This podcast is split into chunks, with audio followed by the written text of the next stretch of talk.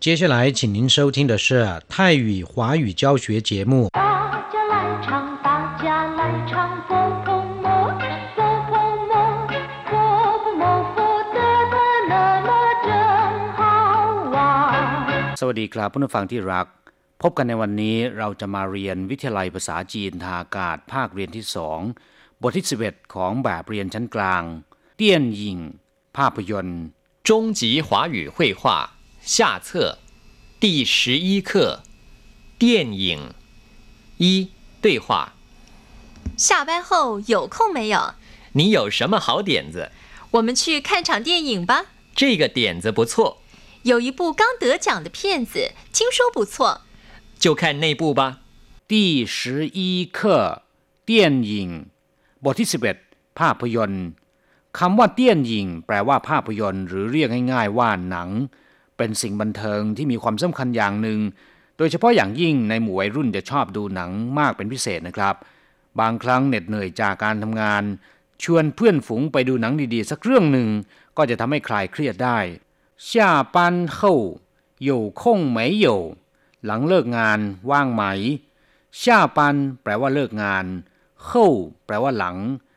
下班后ก็คือหลังจากที่เลิกงาน有空没有 ว่างหรือไม่有แปลว่ามีไม่有ก็คือไม่มี ส่วนคำว่าคงแปลว่าว่าง หรือจะพูดว่า有没有空ก็ได้เช่นกันนะครับ你有什么好点子คุณมีข้อคิด หรือคุณมีแผนการดีๆ อะไรหรือ你有什么คุณมีอะไร好点子แปลว่า ข้อคิดหรือว่าแผนการที่ดีๆ 我们去看场电影吧เราไปดูหนังกันสักรอบเถิด我们แปลว่า พวกเราชี่แปลว่าไปขั้นแปลว่าดู แปลว่าชม ช่างเป็นศัพท์บอกจำนวน มีความหมายว่ารอบ เตี้ยนหยิง แปลว่าภาพยนตร์ ส่วนคำว่าปะ เป็นสร้อย มีความหมายเหมือนเหมือนกับคำว่าเถิดในภาษาไทย 我们去看场电影吧เราไปดูหนังกันสักรอบเถิด ขั้นเตี้ยนหยิงก็คือชมภาพยนตร์ดูหนังนะครับ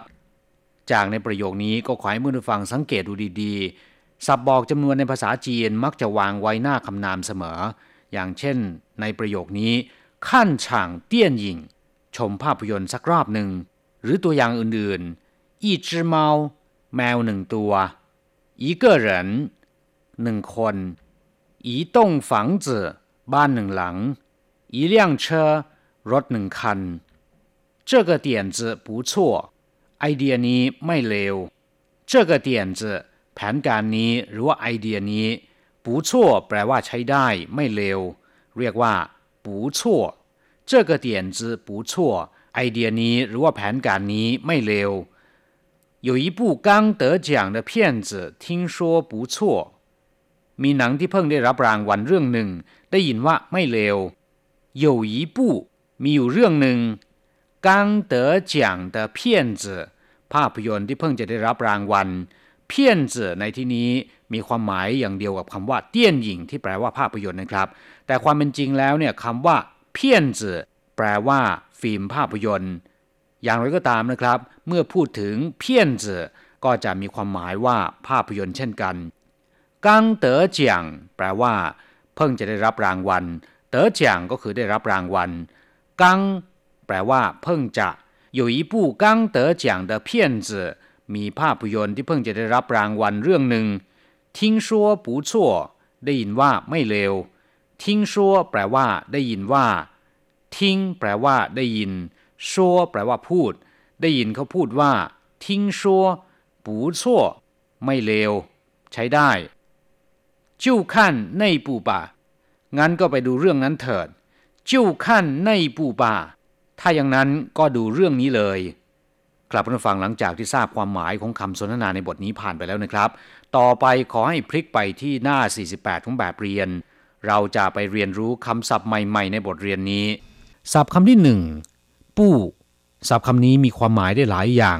อย่างเช่น แปลว่าส่วน หรือภาค ลว่ากระทรวงหรือว่าหน่วย ซึ่งเป็นที่ตั้งของกองบัญชาการทหาร นอกจากนี้ยังเป็นศัพท์บอกจำนวนได้อีกด้วย แต่คำว่าปู้ในบทนี้นะครับทำหน้าที่เป็นศัพท์บอกจำนวน ซึ่งโดยมากจะใช้กับหนังสือเล่มใหญ่ หรือหนังสือที่เป็นชุด ภาพยนตร์ หรือว่าเครื่องจักร เครื่องยนต์เป็นต้น อย่างเช่นว่าอีปู้จื่อเตียนพจนานุกรมหรือ dictionary หนึ่งเล่มหรือหนึ่งชุดเหลี่ยงปู้ไหวกัวเพียน ภาพยนตร์ต่างประเทศสองเรื่อง ซานปู้จี้ชี่เครื่องจักรสามเครื่อง นอกจากนี้คำว่าปู้ยังมีความหมายว่ากระทรวงหรือว่าภาคก็ได้ อย่างเช่นว่าในเจิ้งปู้กระทรวงมหาดไทยไหวเจ้าปู้กระทรวงการต่างประเทศ เป่ยปู้ภาคเหนือ หนานปู้ภาคใต้ จงปู้ภาคกลาง ตงปู้ภาคตะวันออกซีปู้ภาคตะวันตก ศัพท์คำที่สองฉัง เป็นศัพท์บอกจำนวนเช่นกัน ใช้กับกิจกรรมด้านพละศึกษาหรือว่าทางด้านความบันเทิงนะครับ อย่างเช่นว่าอี้ฉางจูเฉียวไส้การแข่งขันฟุตบอลหนึ่งรอบหรือว่าหนึ่งแมตช์我今天看了一场戏วันนี้ผมดูอุปรากรแล้วหนึ่งรอบ ศัพท์คำต่อไป เยียน แปลว่าแสดง แปลว่าสาธิตนะครับ อย่างเช่นว่า เยียนชี่ แสดงละคร หรือแสดงภาพยนตร์ เยียนหยวน แปลว่านักแสดง เหยียนเจียง แปลว่ากล่าวสุนทรพจน์หรือว่ากล่าวปราศัยศัพท์คำต่อไป เตียนเจแปลว่าแผนการ ข้อคิด ความคิดหรือว่าไอเดียก็ได้ห้ายเตียนเจก็คือแผนการหรือข้อคิดที่ไม่ดีนะครับเขินปั้งเตียนเจแปลว่าแผนการหรือข้อคิดที่ยอดเยี่ยมมาก ศัพท์คำต่อไป เตี้ยนยิง แปลว่าหนัง ภาพยนตร์ หรือจะเรียกว่า เพี้ยนสั้นๆคำเดียว หรือเพี้ยนจือที่แปลว่าฟิล์มภาพยนตร์ก็ได้นะครับ ก็มีความหมายว่าภาพยนตร์เช่นกัน เช่น西洋片 หนังฝรั่ง ภาพยนตร์ตะวันตก 功夫片 หนังประเภทกังฟู恐怖片 หนังประเภทสยดสยองระทึกใจ 愛情片 หนังประเภทความรักหวานซึ้ง 動作片 หนังบู๊หรือว่าหนังแอคชั่น เรียกว่า動作片 ศัพท์คำต่อไปกังฉายแปลว่าเมื่อสักครู่นี้ เมื่อตะกี้นี้ หรือแปลว่าเพิ่งจะ เช่น我刚才吃过饭ผมเพิ่งจะรับประทานอาหารเมื่อสักครู่นี้ ศัพท์คำต่อไป เต๋อเจียงแปลว่าได้รับรางวัลคำว่าเต๋อมาจากคำว่าเต๋อเต้านะครับ แปลว่าได้รับ ส่วนคำว่าเจียงแปลว่ารางวัล หรือให้รางวัล ปูนบำเหน็จสรรเสริญหรือยกย่องก็ได้ อย่างเช่นว่าเจียงจินก็คือเงินรางวัลเจียงผิงของรางวัลเจียงจ้วงใบประกาศเกียรติคุณ เต๋อเจียงแปลว่าได้รับรางวัลศัพท์คำต่อไปเจิ้นสือแปลว่า จริง แท้จริง หรือว่าเป็นจริง อย่างเช่นว่าเจิ้นสือ情况สภาพที่เป็นจริง สภาพที่แท้จริงเจิ้นสือกู้ชื่อแปลว่าเรื่องราวที่เป็นจริง คำว่ากู้ชื่อนะครับ แปลว่านิทาน นิยาย หรือเรื่องราวที่เกิดขึ้นผ่านมานานแล้วคำว่ากู้คำเดียว แปลว่าเดิม เก่าแก่ เช่น กู้เชียง แปลว่าบ้านเกิด กู้กงก็คือพระราชวังเดิม ที่ไทเปมีสถานที่ท่องเที่ยวที่น่าสนใจจุดหนึ่งเรียกว่า กู้กงปัววู่เยี่ยนคำว่าปัววู่เยี่ยนก็คือพิพิธภัณฑ์ กู้กงปัววู่เยี่ยนก็คือ พิพิธภัณฑ์พระราชวัง แต่ถ้าเป็นกู้ยี่จะแปลว่าตั้งใจหรือโดยเจตนา อย่างเช่นถ้ากู้ยี่ตาหัวเขาตีผมโดยเจตนา ศัพท์คำสุดท้ายนะครับ